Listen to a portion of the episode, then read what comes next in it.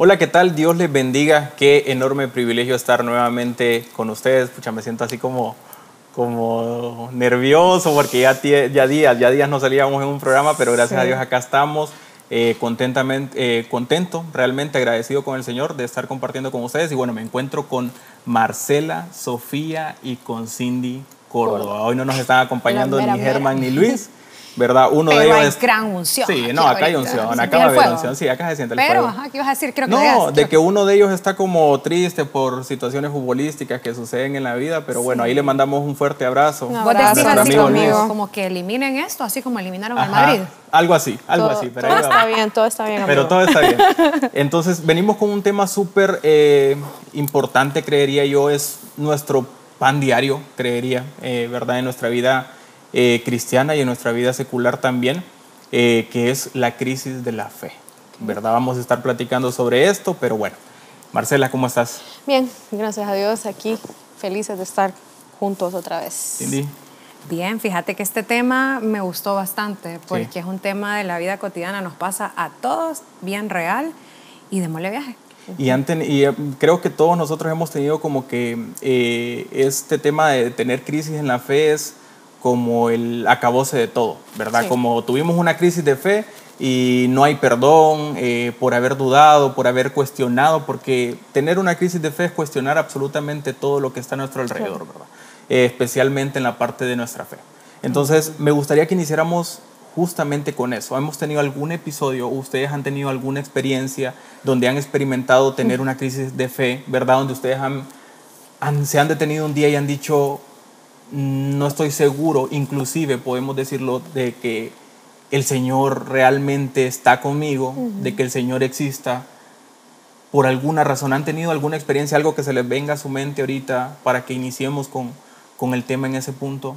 Sí, yo definitivamente creo que la mayoría de cristianos, por no decir que todos, ¿verdad? Debimos en algún momento haber pasado por alguna crisis de fe eh, por algún momento donde dudamos, donde teníamos preguntas, donde aún peleamos con Dios o discutimos con Él y le decimos, Señor, ¿por qué me pasó esto? Porque obviamente estamos en este mundo, tenemos mente y cuerpo humano, pues, y, y al vernos tal vez agobiados por cosas terrenales, muchas veces nos preguntamos, Señor, ¿realmente estás conmigo? Porque no terminamos de conocer a Dios o, o se nos olvida cómo actúa Él, que a veces está en silencio. Entonces esos silencios de Dios a veces nos pueden provocar o nos pueden empujar a que lleguemos a dudar de él. Yo sí he tenido definitivamente mis crisis de fe, he estado en, momentos donde he tocado fondo y, me he preguntado realmente, Señor, creo que la pregunta que más hago, porque yo sé que Él existe y eso que nunca lo he dudado, pero lo que me he preguntado si realmente era yo la persona que Él tenía en mente para lo que Él quería hacer, mm. si realmente... Y aquí me, confieso, ¿verdad? Y, abro mi corazón delante de, de los que nos están escuchando y de ustedes que hasta le he llegado a preguntar, Señor, ¿será que te equivocaste? Y obviamente yo sé que Dios no se equivoca, que Él es perfecto, pero le he dicho como, ¿estás seguro que era yo la que quería? Porque, o sea, con todo lo que ha pasado, pero siempre Dios muestra, ¿verdad? La manera de, de, hablarme y de decirme que al final pues sí, era Y tal vez no es tan inmediato, o sea, la, la, esa respuesta, del Señor, uh, sí, se ¿verdad? No es que es tan inmediato, o sea, comenzamos con esas preguntas de, como la que te hacías, por ejemplo, y no es que en el mismo momento el Señor te dice, puede ser, ¿verdad? El Señor actúa de diferentes formas, pero, pero a veces se tarda un poco, ¿verdad? Entonces, y esas preguntas se siguen como añadiendo ahí. Entonces vamos a estar platicando igual de, de qué cosas hemos hecho nosotros, qué cosas también en base a la palabra ah, han hecho algunos, algunas historias o algunos personajes para mantenerse a pesar de esas dudas. Y tenemos el clásico también, ¿verdad? Eh, eh, nosotros, Señor, pero si yo te sirvo, pero si yo estoy entregada a ti, ¿por qué a mí me pasan estas cosas? Entonces, ¿qué onda ahí, verdad? Eh, porque vos dijiste que contáramos algo, entonces yo voy a contar algo. yo creo, lo que a mí se me viene a la mente cuando vos me decís, Cindy, ¿en qué, en qué momento tuviste vos una crisis de fe? Y créeme que por esto he pedido perdón varias veces. No sé si tuve que hacerlo, ¿verdad? Pero lo que a mí se me viene más a la mente es una situación en el 2020 donde tuve que ingresar hospitalizados a mis dos papás por COVID. Y yo llevé a mi papá a la, a la entrada de la emergencia eh, con una saturación incompatible con la vida. Y yo, pues como médico, sabía que mi papá, con esos valores y con todo lo demás, él se iba a morir. ¿Verdad? Entonces, yo vine y entregué a mi papá a los médicos que estaban ahí, porque aunque yo soy médico, yo no lo podía atender. Lo entregué, le puse la mano en su hombro y yo no pude decirle al Señor, Señor, te pido que hagas un milagro en la vida de él. Yo solamente le dije, eh, Señor, que se haga tu voluntad, porque fue muy difícil para mí eh, tener fe y creer que mi papá se iba a sanar, que iba a salir de ahí, porque yo como médico sabía que los pacientes así se, se morían, ¿verdad? Entonces, yo siento que en ese momento tuve una crisis de fe porque no tuve fe de que el Señor podía hacer ese milagro en la vida de mi papá. Pero fue todo un proceso que es una historia que les contaré después. Y tuvimos la victoria porque mi papá y mi mamá están sanos, no tienen secuelas y todo. Y realmente el proceso sirvió para que yo aprendiera más cosas, ¿verdad? Pero en ese momento yo, Cindy, tuve una crisis de fe. A medida pasó el tiempo, yo fui desarrollando fe, fui confiando, fui creyendo que el Señor lo iba a hacer y así lo hizo, pero fue una crisis de fe de mi parte. Y ese es uno de los puntos que nosotros mencionábamos cuando, cuando discutíamos sobre el tema, que una de las razones por las que tenemos crisis de fe es por conocimiento, ¿verdad? me, me, gustaba mucho mm. esa parte, por conocimiento. Y ahorita que, que estaba mencionando lo del tema de que por tu experiencia médica, ¿Sabías que médicamente, hablando ya en la realidad, no había una posibilidad de, de algo, ¿verdad? Más. Exacto. E imagínate que el conocimiento puede hacer que nosotros no tengamos la fuerza ni la fe suficiente como para decir, Señor, te lo entrego, porque sabías que había un conocimiento. Y es como los fariseos, ¿verdad? En su momento, que no creían en que tenían a Jesús ahí por el conocimiento que ellos tenían. Eran muy estudiosos, ¿verdad? Pero los nublaba, los nublaba el conocimiento. Te pone dudas, te, te cuestionas. Sin embargo, yo pienso que vos tenías el conocimiento y ahí es donde lo sobrenatural entra, ¿verdad? Y el, a mi parecer, el que haya dicho que se haga tu voluntad, no es necesariamente que no tuviste fe, porque otro hubiera sido, se hubiera despedido de su papá, tal vez, y le hubiera dicho, que hasta aquí te veo, ya, tal vez ahí hubiéramos dicho, ya, ya lo dabas por muerto. Pero tal vez en tu corazón, porque dice la Biblia que es una semilla de mostaza, lo que necesitas de fe para mover montañas. Entonces el hecho que hayas dicho que sea tu voluntad, realmente fue, ok Señor, a mi parecer esto no, no va para ningún lado, pero yo sé en mis adentros que lo puedes hacer, ¿verdad? Entonces, tal vez no era que tuviste una crisis de fe, sino que en lo natural vos sabías que, que ya nada había que hacer, pero ahí es donde entra la mano del Señor y entra el, yo creo que Dios, más que ver el momento como las palabras que salieron de tu boca, porque estabas en desesperación y Dios conoce, pues. Y el mismo Jesús, a mí me encanta el verso donde Jesús está hablando con Dios, con el Padre en Getsemaní, y le dice, ok, era el plan perfecto de salvación. Ya lo habían hablado en el cielo, ya era como, ok, vas a ir, te voy a dar un cuerpo, vas a morir, vas a resucitar. Y aún así Jesús le dice, Señor, si se puede, pasa de mí esta copa. O sea, Jesús le estaba diciendo al Padre, si se puede, que esto no suceda.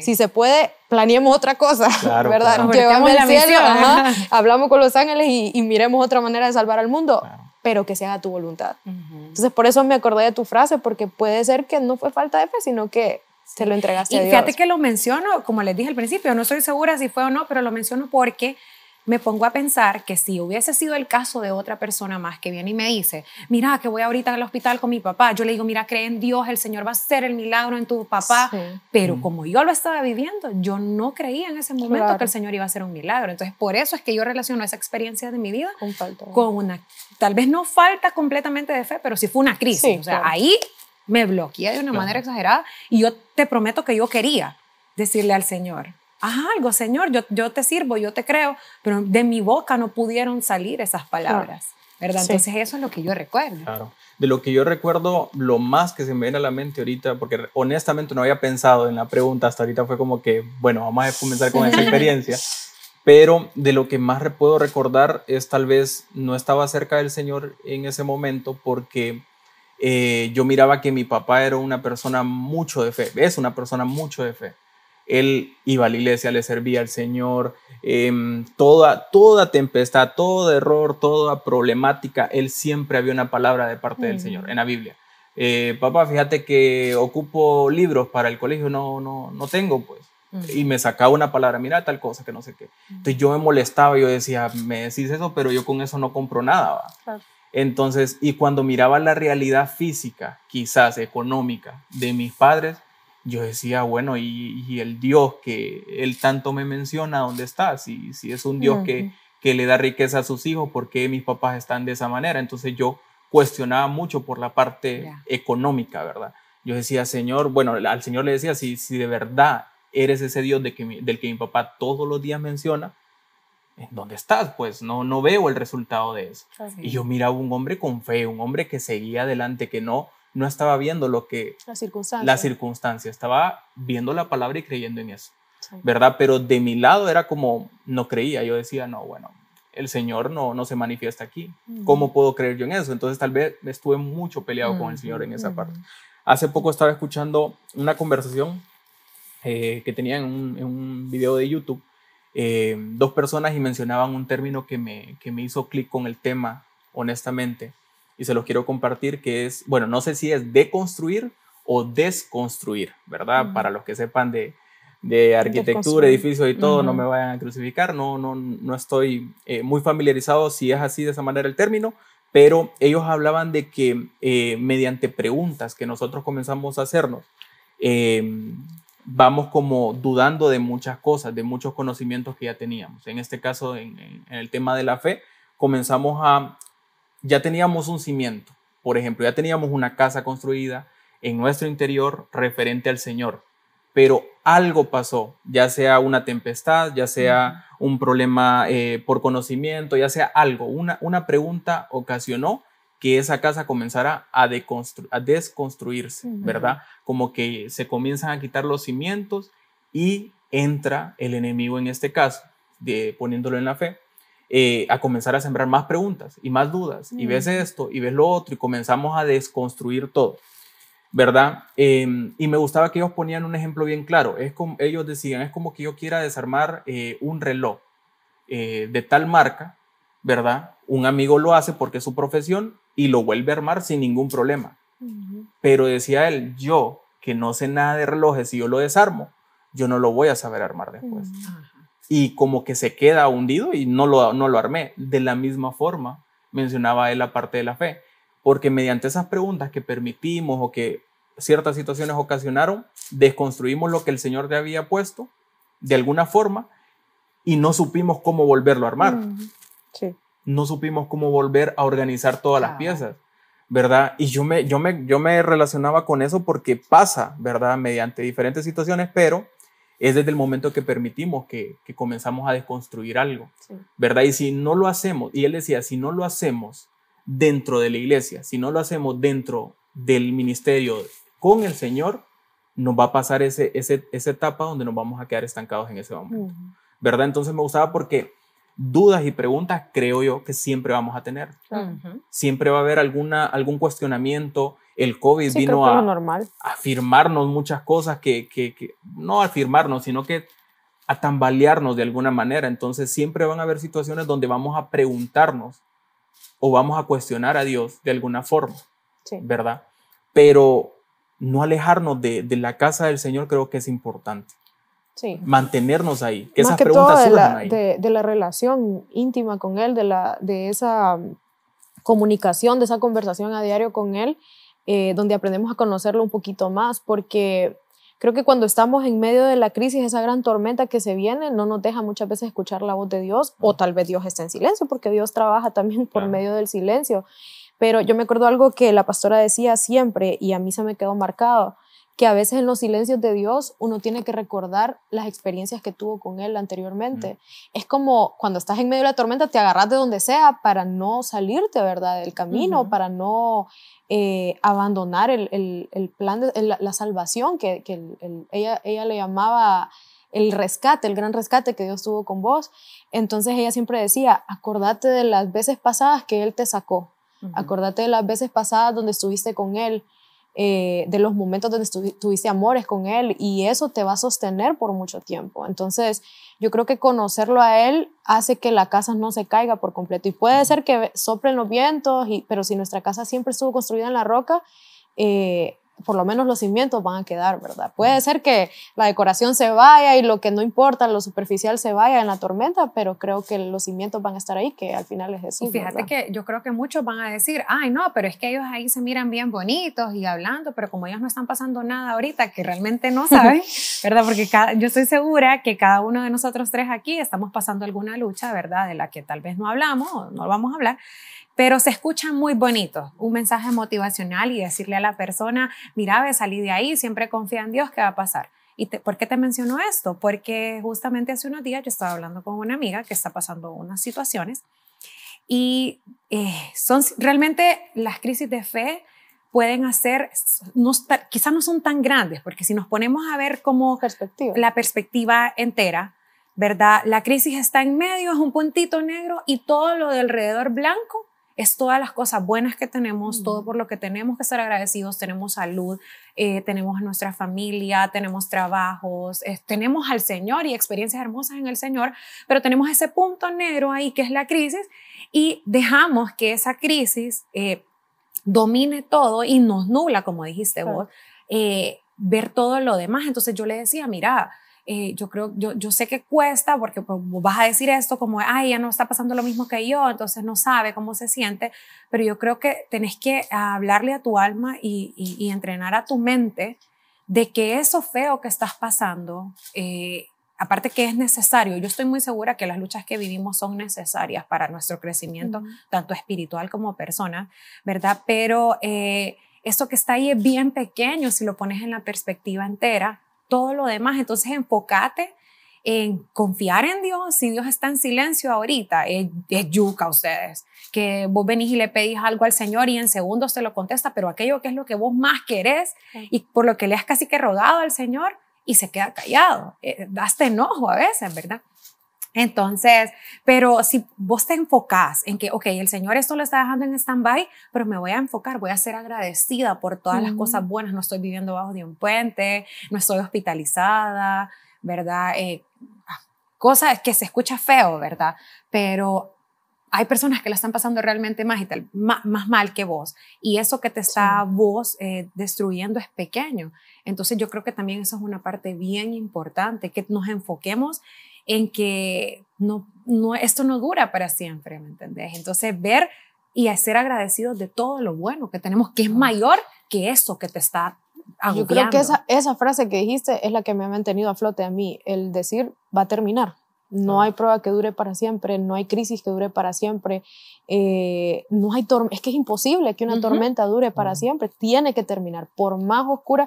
Y, y me ha tocado como predicarme a mí misma y yo en mis crisis, en mi cuarto, ahí como Marcela, no, esto no puede durar para siempre, en medio de la ansiedad, en medio de la duda y el cuestionamiento de, Dios mío, mi vida está en pedacitos, ahora qué, y poder decir, yo sé que va a salir el sol. Y me encanta porque estaba leyendo Primera de Pedro 1, 6, que dice, por lo cual vosotros os alegráis ahora aunque por un poco de tiempo, si es necesario, tengáis que ser afligidos en diferentes pruebas. ¿Para qué? Sometida a prueba vuestra fe, esta se pruebe con fuego. O sea que las pruebas son diseñadas para que nuestra fe sea aprobada. O sea, está escrito pues que van a venir adversidades, van a venir problemas para que nuestra, o sea, si nuestra fe está siendo probada y estamos teniendo crisis de fe, vamos por el buen camino, podríamos decir. Eso te iba a decir, o sea, que lo que vos me estás tratando de decir ahí es que no es que Dios me está mandando las pruebas, no es que Dios me odie y que me, ¿por qué me toca? Sino que más bien sos más amada, y, está bien fuerte decir esto, sos más amada porque estás ah, viviendo esto, porque estás siendo moldeada para ser alguien mejor. Para que creas más. Entonces, cuando estás en medio de la tormenta, yo pienso que lo que decíamos, porque la gente a veces se siente culpable de dudar. La gente se, siente culpable de cuestionar al Señor. Y yo creo que aquí te está diciendo, va a ser probada tu fe. ¿Y cómo se, o sea, cómo, cuál es la característica de que tu fe sea probada? Que estés dudando, porque lo contrario a la fe es la duda. Entonces, si dudas por un momento, con tal al final de la prueba vos salgas con tu fe fortalecida, vamos bien. Pero si esa prueba te votó y dejaste de creer y te fuiste, entonces yo creo que ahí es donde obviamente entra el, el problema. Y creo que entra también esa palabra que tal vez es un poco complicada para nosotros aplicarla, pero disciplina al final. Porque dudas, dudas y, y, lo que te mantiene ahí de cerca del Señor es la disciplina, porque a veces, pues uno, ¿cómo te puedo explicar? Ya no hay otra salida, ya no hay otra forma, pero vos decís, no voy a permanecer aquí, algo, y algo por convicción, no por, sentires. No por sentires. Porque si, nos, si dependemos de sentires, nos, nos fregamos, pues porque hay momentos donde no sentís nada, hay momentos donde se acabó la emoción, donde ya no lloras en el culto, donde no sentís aquel peso. Entonces ahí es donde te queda decir, ok, yo estoy convencida de quién es Dios, yo estoy convencida de quién es Jesús. he leído su palabra, lo conozco, sé quién es Él y sé que me va a sacar de esta, sé que voy caminando con Él en medio de la prueba y no siento nada, pero aquí voy a estar porque no tengo a quién más ir. Si Él es todo, pues. Y, dos cosas que, que, me gustaron mucho de lo que mencionabas. Una es de que estar solo, estar solo con el Señor, ¿verdad? Ese momento de soledad. Creo que es importante, aunque no sintamos nosotros que, que el Señor nos está escuchando, aunque no veamos realizada la, la, la, la, obra, ¿verdad? Pero esa soledad con el Señor creo que es, es bien importante. Yo creo que el Señor siempre nos demanda esa relación íntima para poder eh, darnos respuestas, para poder eh, aumentarnos nuestra fe. ¿Verdad? A mí me gustaba, por ejemplo, la historia de, de Jacob cuando lo lleva a un valle, que, que, él se va con su familia, con sus hijos, ¿verdad? Y pasan por un valle que significa el valle, no recuerdo el nombre justamente, pero el valle significa solo, justamente soledad. Entonces les ayuda a pasar a, su familia al otro lado y él se queda solo. Por alguna razón, él se queda solo y dice la palabra que comienza a luchar con, con un hombre, otra versión dice que, que pues es con un ángel justamente. Y de que mm, al final de tanto luchar, él le dice, yo no voy a dejarte ir si no me bendices, ¿verdad? Jacob estaba con esa, con esa eh, mentalidad, ¿verdad? Y dice de que lo, lo dejó cojo, ¿verdad? Lo dejó Em, como con alguna deficiencia em, y le cambió el nombre. Ahí fue cuando le, cambian el nombre, ¿verdad? Pero el Señor lo que quería es justamente que él estuviera solo. Esa intimidad. Es esa intimidad. Verlo ¿verdad? cara a cara. ¿Verdad? Verlo cara a cara a él, buscarlo independientemente de esa soledad. Ahí en ese, en ese lugar es donde nosotros podemos incrementar o por lo menos em, fortalecer nuestra fe para poder mantenernos en lo que viene, en lo que estamos pasando en lo que estamos viviendo, porque el valle de sombra, la, palabra lo dice, David dice, aunque pase, no dice que permaneció, dice aunque pase por valle de sombra y de muerte. O sea, él estaba claro y sabía que en el Señor nosotros solamente vamos a pasar por esa tormenta, no vamos a permanecer en él. Pero de alguna forma esa duda, esas preguntas comienzan a hacernos cuestionar de que si realmente va a pasar esa tormenta, si realmente esa situación económica va a mejorar, si yo me miro, me miro igual, y tal vez eso viene de mi abuela, mi mamá, de mi mamá a mi vida y yo veo que, que es, es lo mismo. ¿Cuánto tiempo? Es como el pueblo de Israel, que bueno, el, es el de Egipto a, a, donde ellos tenían que llegar es nada, el, desierto es súper pequeño y, o sea, estaba calculado que en días lo pasaran. Y 40 años dando vueltas en el mismo lugar por su queja, por su cuestionamiento, porque dudaron y porque permanecieron mucho tiempo dudando. Entonces yo creo que estaba bien cuestionarse, ¿verdad? Ella ya estábamos mejor por lo que se ve ahorita, pero, ok, pero igual él nos prometió algo, levantemos y eso es lo que nos pasa a nosotros.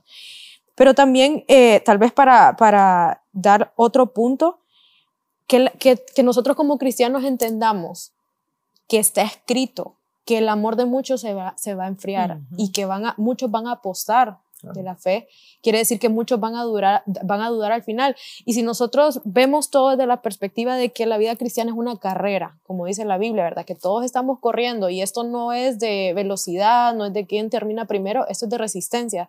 Esto es de me caigo en medio de la carrera, mi hermano me ha ido a levantarme y vamos los dos, y a, veces lento, a veces más rápido, a veces súper bien, a veces heridos, pero vamos en el mismo, en el mismo track, ¿verdad? No nos hemos salido entonces, cuando vemos que unos alados están cayendo, que se quedaron atrás o se salieron del camino y renunciaron a la carrera, nos damos cuenta de que es normal porque hay mucho ataque a nuestra fe. O sea, yo creo que esta es una generación y una temporada, como ya estamos en tiempos finales, donde hay mucho ataque a nuestra fe. Tenemos demasiada información que a veces es bueno, pero a veces no es tan bueno.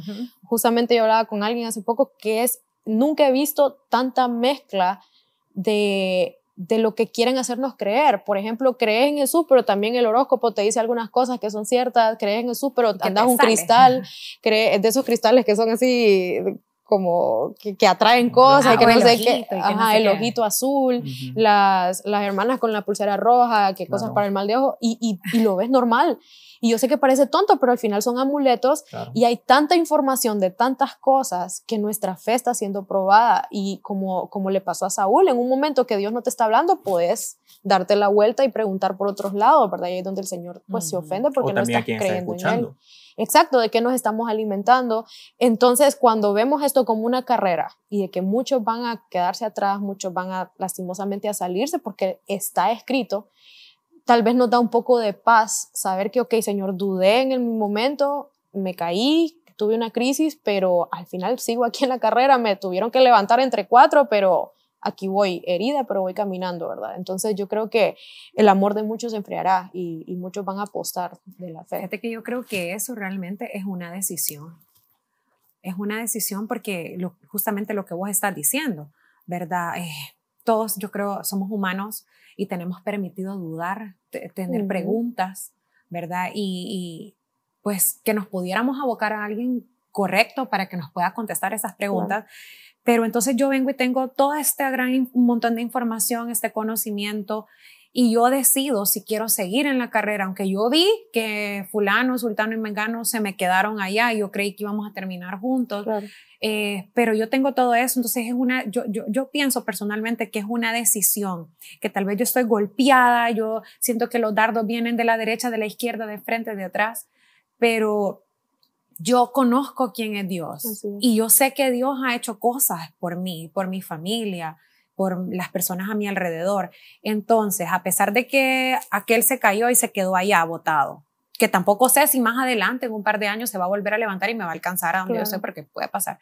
Eh, es una decisión que yo diga, ok, tomo todo esto malo que me está pasando, pero también veo lo bueno, entonces mejor me voy a mantener firme porque yo ya tengo, yo soy testigo de que Dios es Dios y en mí personalmente ha hecho algo. Entonces, aunque ahorita estoy dudando bastante, me cuestiono un montón de cosas. Hay gente hasta que se cuestiona, a pesar de haber creído, se cuestiona si Dios es real, ¿verdad? Claro.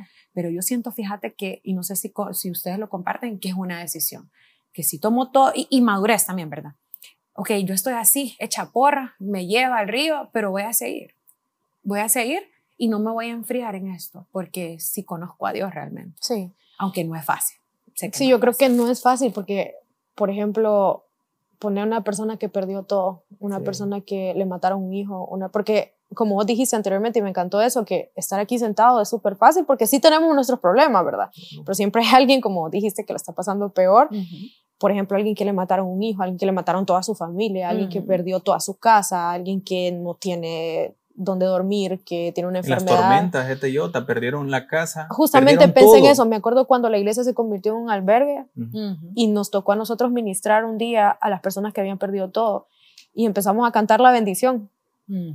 Y yo decía en mi mente, ¿cómo le vas a decir a alguien que acaba de perderlo todo no, tranquilo, confía en Dios, lo material se recupera. Y yo sé que lo material se recupera, y yo sé que la persona sabe también, pero dentro de ese momento como Job, que lo perdió literal todo, ¿cómo le puedes decir a una persona eso? Pues, y ahí es donde entra, obviamente, la relación personal que cada quien tuvo con Dios en su momento, y el saber que Dios es Dios y es soberano, y Él puede hacer mucho más de lo que creemos, esperamos, y aunque no lo haga, Él sigue siendo Dios. Entonces es una convicción bien fuerte el poder conocerlo, ¿me entendés? Y decir, bueno, él decide mi vida y ahorita decidió quitarme todo, decidió sacarme de lo que yo pensaba, donde iba mi vida, y aún así lo voy a adorar. Creo que eso es algo bien personal de cada quien y obviamente personal, uno como hermano tiene que darles esas palabras, ¿verdad? De que mira, él es soberano y te va a probablemente te va a restituir, yo no sé si te va a restituir, pero él lo promete en su palabra, ¿verdad? De que lo que el diablo te robó y todo eso, entonces. Y más adelante, perdón, y más adelante en el camino, eh,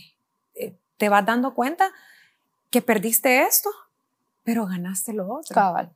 Y entonces de repente no es que si vos perdiste esto negro, eh, te, vas a volver a, te va a volver a restituir esto negro. Tal vez lo que te restituye es algo rojo. Claro.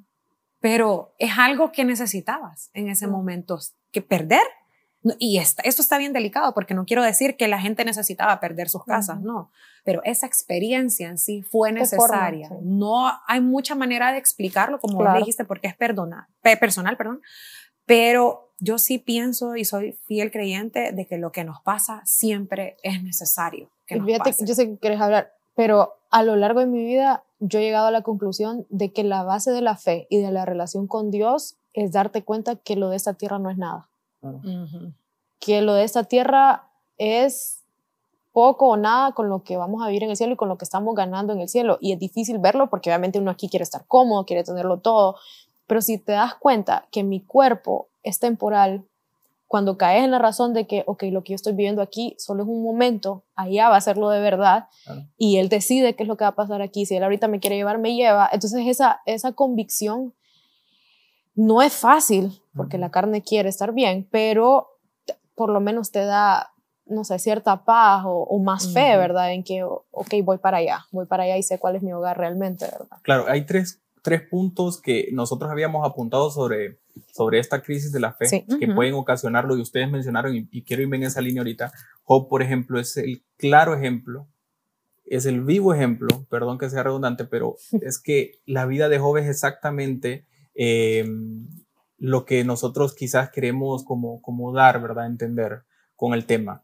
Porque Job, em, hubieron charlatanes, hubieron personas que le decían que para qué creía, ¿verdad? En el Señor, que mejor lo olvidara. O sea, fue, fue bien duro y él se mantuvo. Tuvo amigos que lo que hacían es reprenderlo en un momento donde él había perdido todo. Como decís vos, ¿qué decirle a esa persona que perdió todo? ¿Verdad? Reprenderlo, decirle, em, em, señalarlo porque no tiene fe, ¿verdad? Porque justamente los amigos lo que hicieron fue eso. Prácticamente es eh, ¿cómo es posible que ya no creas en el Señor? ¿Cómo? somos humanos, ¿verdad? Al final esto es carne y, vamos a sentirlo, ¿verdad?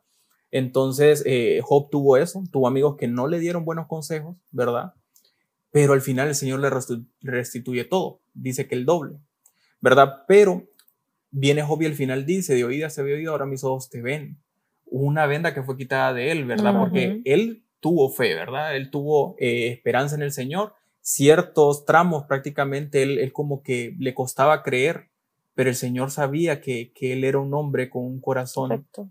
recto y se mantuvo la disciplina. Y se mantuvo en eso. Y al final él como que dice, de oídas te había oído, ahora mis ojos te ven. O sea, ya hay una convicción, pasó la tormenta, me restituís todo después de esto, ahora yo entiendo realmente lo que es caminar contigo. O sea que Job era alguien que conocía a Dios, pero a raíz de esta experiencia, que fue difícil, o sea, perdió todo. Familia, Familia dinero, todo. o sea, botado en la calle. Claro. Pero cuando es que es real, es real.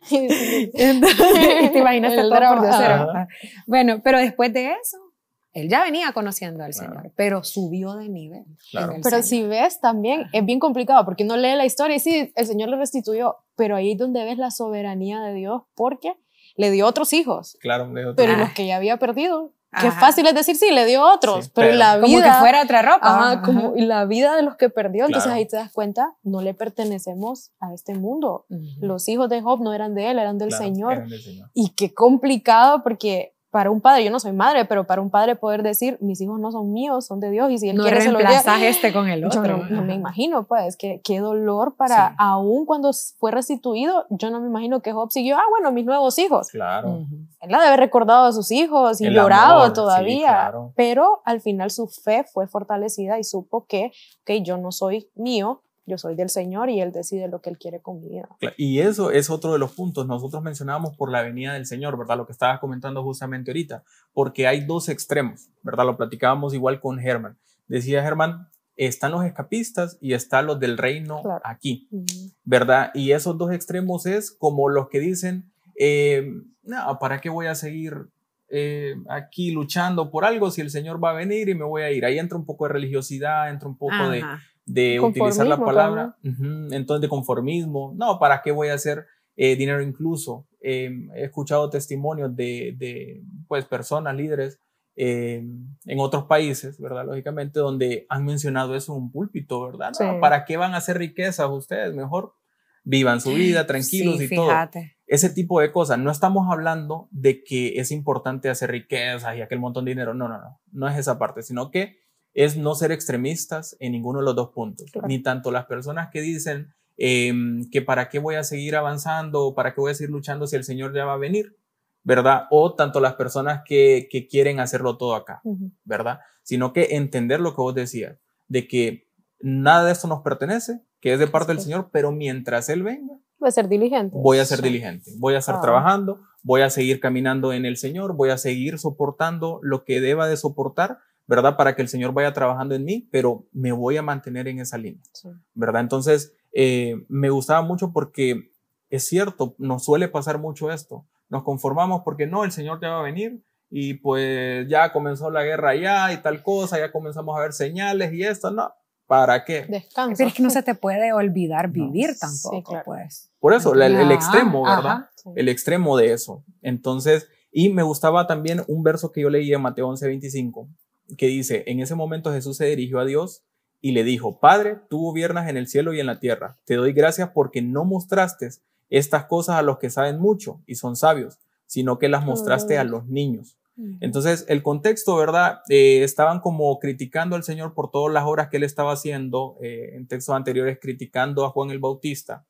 Entonces, y hay un punto donde el Señor eh, les dice a, sus discípulos y a, y a las personas, también a los fariseos que dudaban y todo, de que gracias Señor, porque todo, todo esto que nos ha revelado a nosotros, ¿verdad? A ustedes que nos están escuchando, a través de la palabra, a través de lo que su pastor predica, ¿verdad? De la palabra del Señor, nos has dado una revelación a nosotros y en lo que el Señor nos invita es a ser como niños. O sea, me gustaba esa parte porque mm, eh, qué lindo poder tener ese discernimiento de ser como niños, ¿verdad? Ya lo vamos como a ahondar, ¿verdad?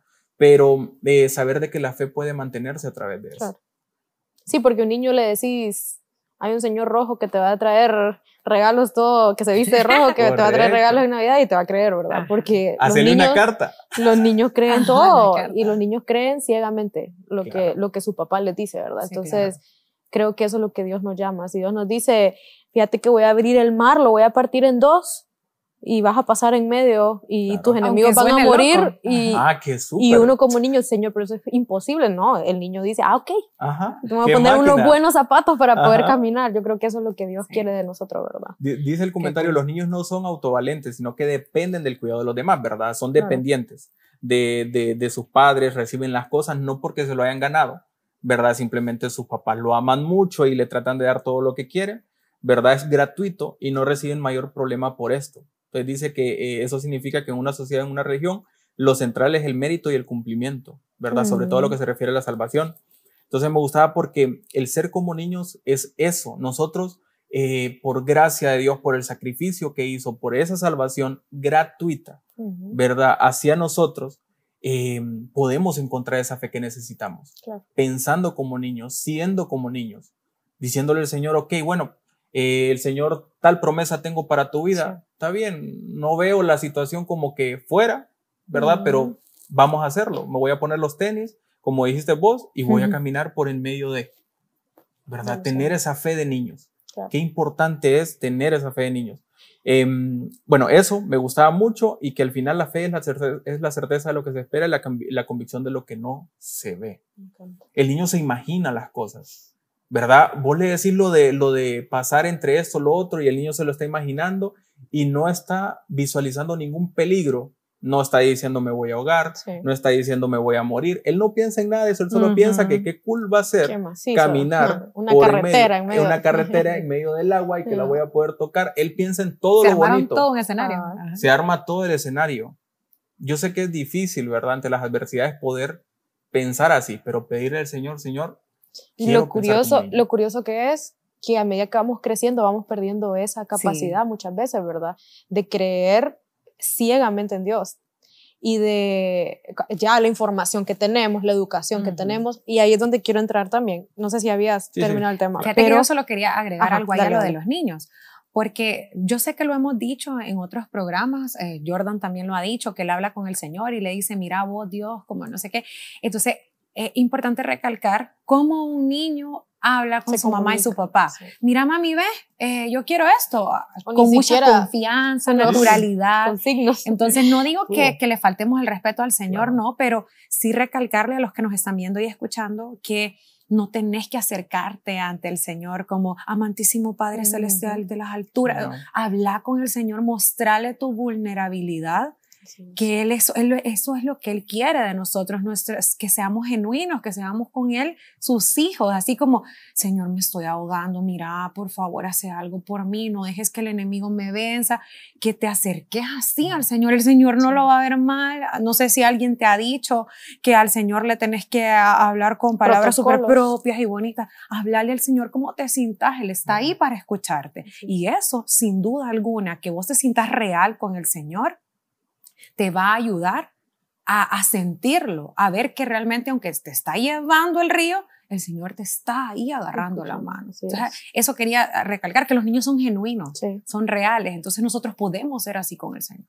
Me encanta porque es cierto, un niño no le dice a su mamá, mamá, vengo delante de ti porque necesito un vaso de agua y ya estuvo. Es como cuando Pedro caminó sobre las aguas y se estaba ahogando y solo le dijo, sálvame. No le dijo, Señor, que caminas. Entre ¿Me puedes hacer el favor? Le dijo, sálvame. Saludos cordiales. pues les quería tirar ahí otro punto para que lo discutamos un poco, que está un poco complicado. Porque me llamó la atención eso que a medida que vamos creciendo y aprendiendo y estudiamos, vamos creyendo menos, tal vez, ¿verdad? O nos vamos llenando de que hay estudios que dicen que los países más pobres son los que más religiosos son o los que uh. más fe tienen. Entonces, por ejemplo, comparan Suiza, comparan, qué sé yo, Finlandia, lugares que ya están súper establecidos y son eh, primer mundistas, no tienen necesidades. Hay, hay países que ni siquiera ejército tienen, hay países que no tienen necesidad, no tienen pobres, literal. Y la religión es una tasa y es un porcentaje muy bajo, no hay gente cristiana tanta.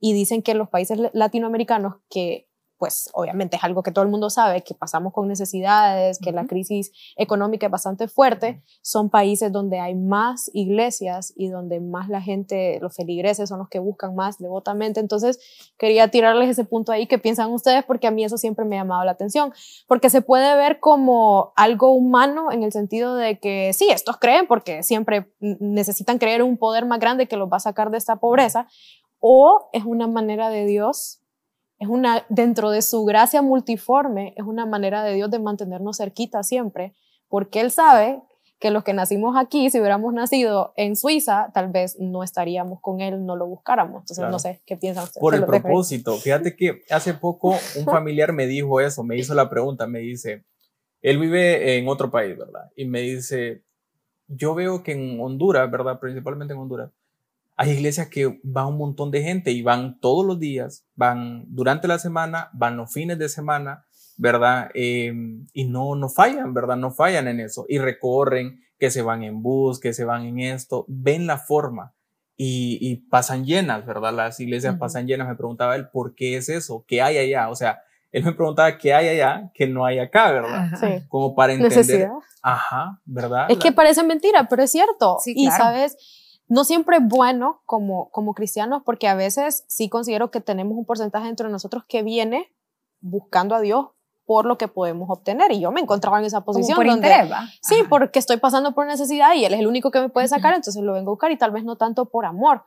Porque vos ves, por ejemplo, hay una profecía de voy a cambiar tu corazón, te voy a convertir, vas a salirte de tu pecado y los amenes son como, eh, tres, cuatro, pero cuando hablan de prosperidad, la profecía y te voy a dar y mañana vas a estrenar casa y viene el carro y la gente, entonces realmente es algo que tiene mucha tela que cortar el tipo de fe, porque yo, en estado, yo he estado en varias iglesias de Estados Unidos y la manera aún de orar, la manera de ofrendar son diferentes, tal vez por el grado de necesidad que hay en Latinoamérica y la diferencia en Estados Unidos la cantidad de cultos no es lo mismo. Como vos decís, aquí pasamos metidos en la iglesia casi que todos los días. Son más cortos los cultos allá. ajá, y ah, allá por las distancias y porque, entonces, para mí es muy interesante, para mí es muy interesante la diferencia, ¿verdad? Entonces, sí, y no estamos diciendo, no estamos diciendo, ahí les dejo, ya me voy. no estamos diciendo de que está mal o está bien, ¿verdad? O sea, yo quería aclarar eso. No estamos diciendo eso, no estamos diciendo que, porque creo que todo, yo, si me lo preguntan, claro, en algún punto yo, yo me acuerdo que yo quería estudiar en la U, ¿verdad? Y yo, pues, no tenía trabajo, no había empleo, situaciones de, de, de, de países como el nuestro.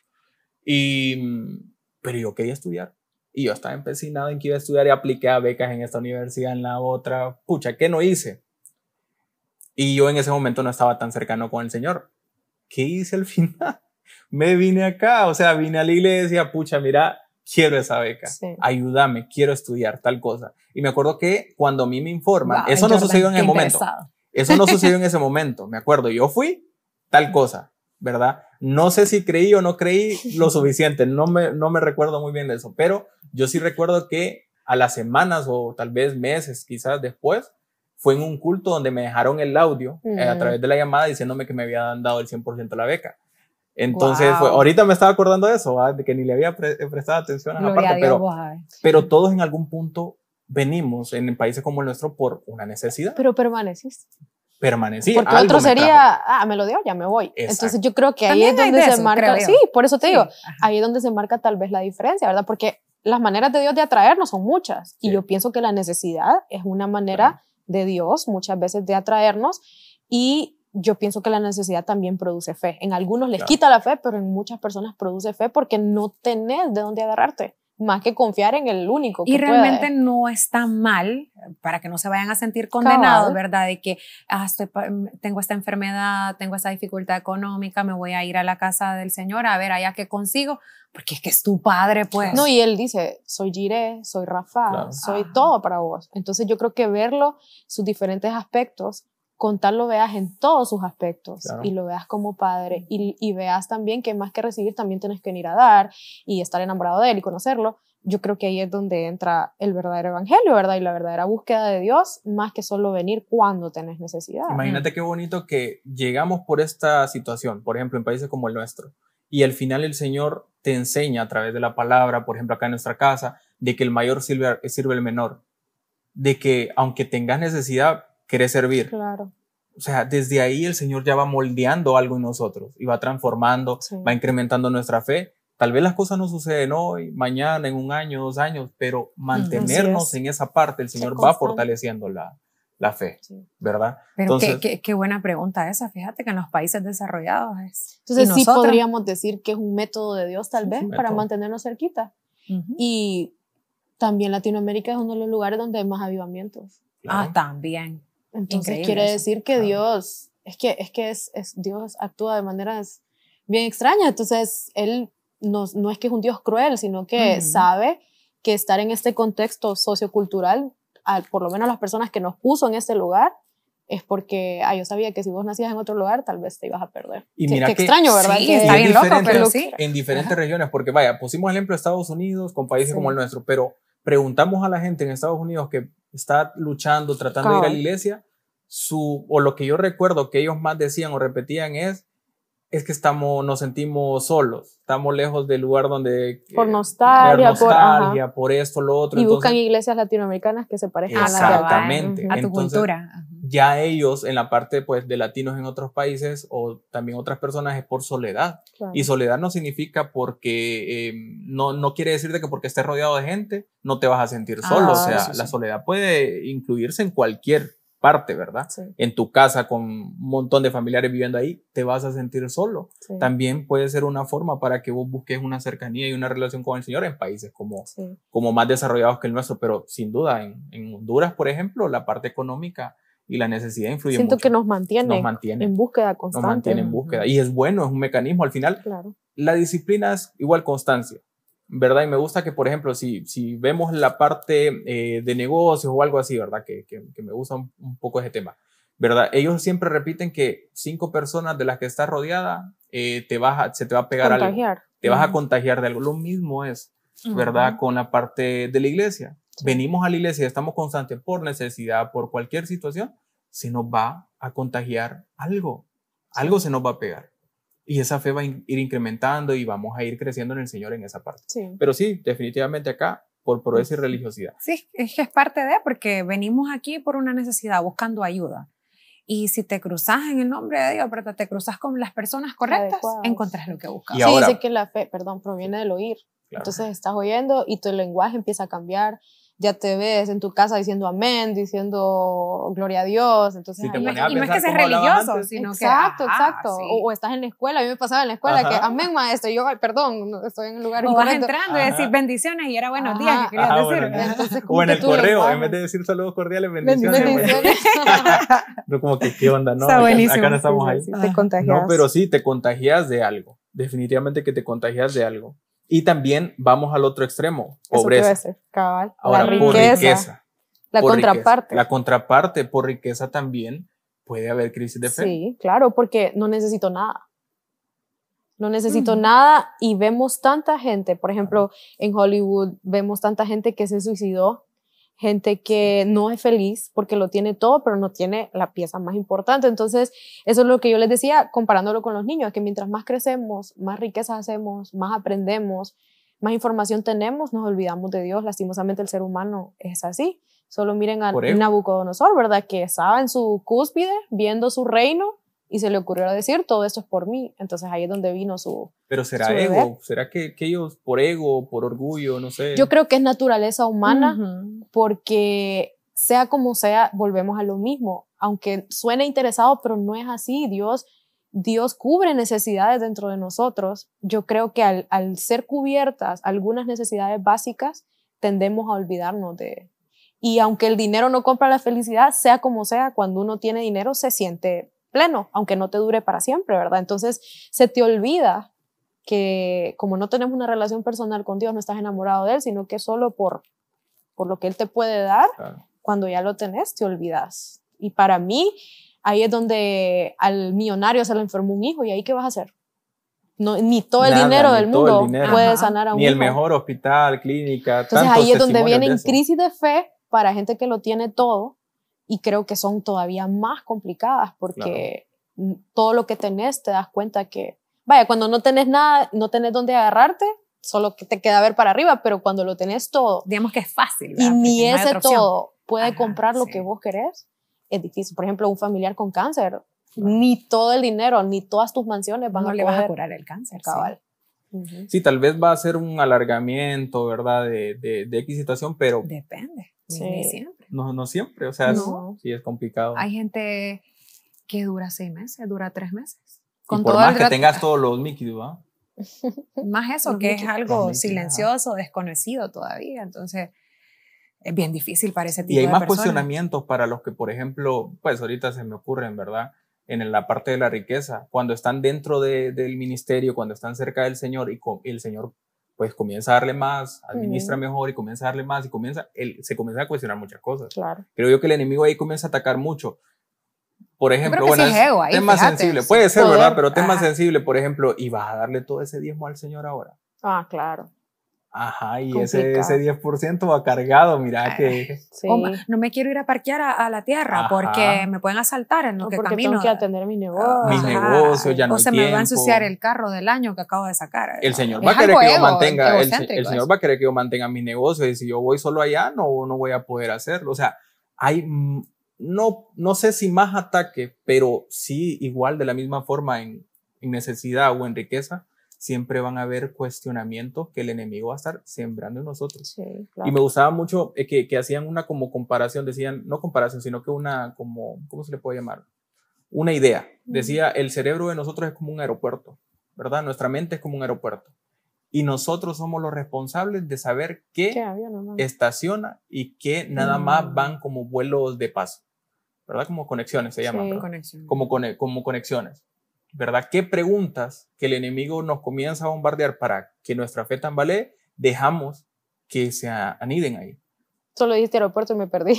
y yo sí, fíjate, me imagino un montón de cosas. y yo vuelo de conexión. Ajá, vuelo de conexión. y la vocecita, sí, quiero más poner la, la Lo siento, ajá. Pero sí, o sea, e, es, es nuestra decisión, saber en nuestra mente qué pregunta de cuestionamiento se queda y que solamente es un, vuelo de conexión, ¿verdad? Que solamente es un avión de conexión. Solamente va a venir, ¿verdad? Porque inevitablemente el enemigo va a tener formas de poder a través del, del oír, a través de lo visual, a través de algo, el enemigo va a poner alguna duda. Y, es lo que yo te decía, es válido que tengamos preguntas, es válido cuestionarse algunas cosas, pero ahí entra cabalmente. Sí, responderlas con la palabra, responderlas con, con, con, el carácter de Dios. Y entender también que hay ciertas preguntas que nos hacemos naturalmente que no podemos contestarlas en ese preciso momento porque no son respuestas naturales. Entonces ahí creo que cabe lo de la conexión.